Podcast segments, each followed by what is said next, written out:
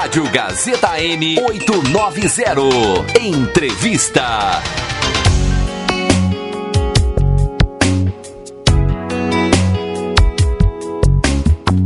Carnaval chegando para saber como encarar os dias de folia do Carnaval. Bom dia, conversa agora com o personal trainer Júnior Croco é, sobre dicas né, de como manter o fôlego e se manter em plena forma. Ele é Bar System, trabalha na Bar System latino-americana, vai conversar com a gente agora.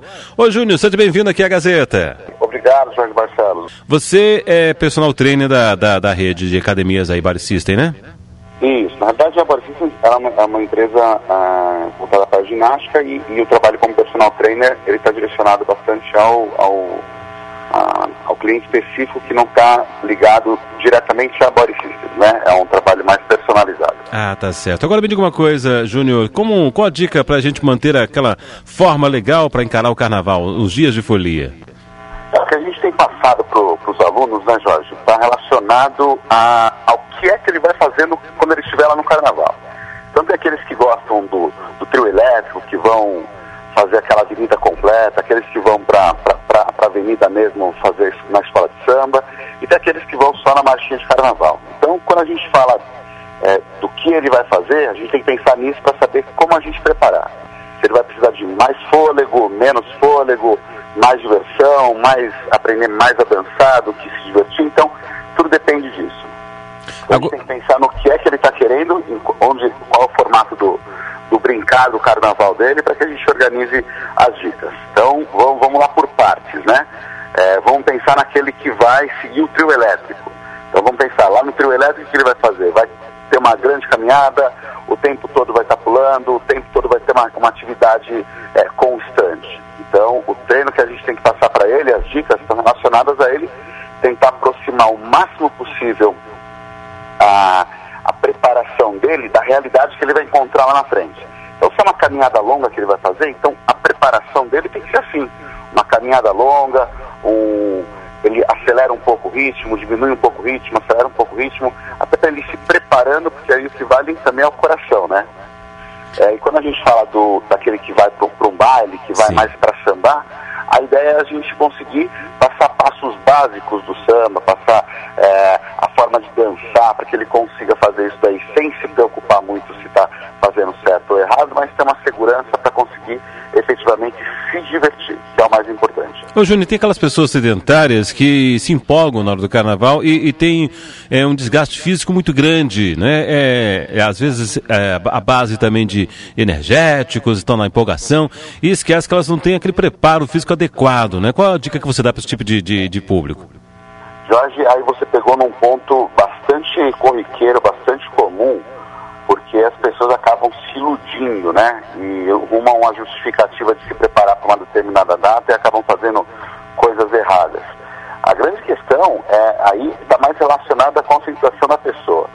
Se ela não tem o estilo de vida onde a atividade física faz parte da vida dela, tem que tomar cuidado para não exagerar e não acabar se machucando. Que as, as grandes lesões, os grandes machucados que as pessoas acabam tendo é, nesse sentido, desde torção do do pé, torção no tornozelo, uma, uma, é uma distensão, um, câimbras excessivas, está mais ligado à falta da atividade do que o excesso em si, né?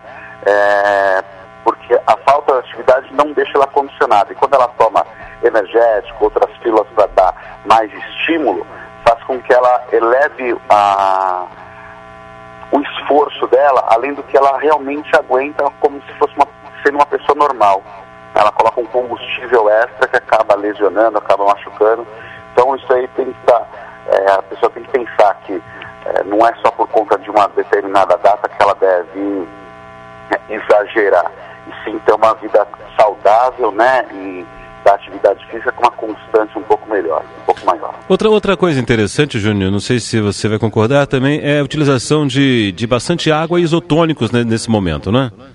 Isso não tem a menor dúvida, né? A água, ela, ela mantém a pessoa sempre hidratada, vai diminuir é, o aumento excessivo da temperatura, que isso daí pode causar algum, algum, algum mal-estar.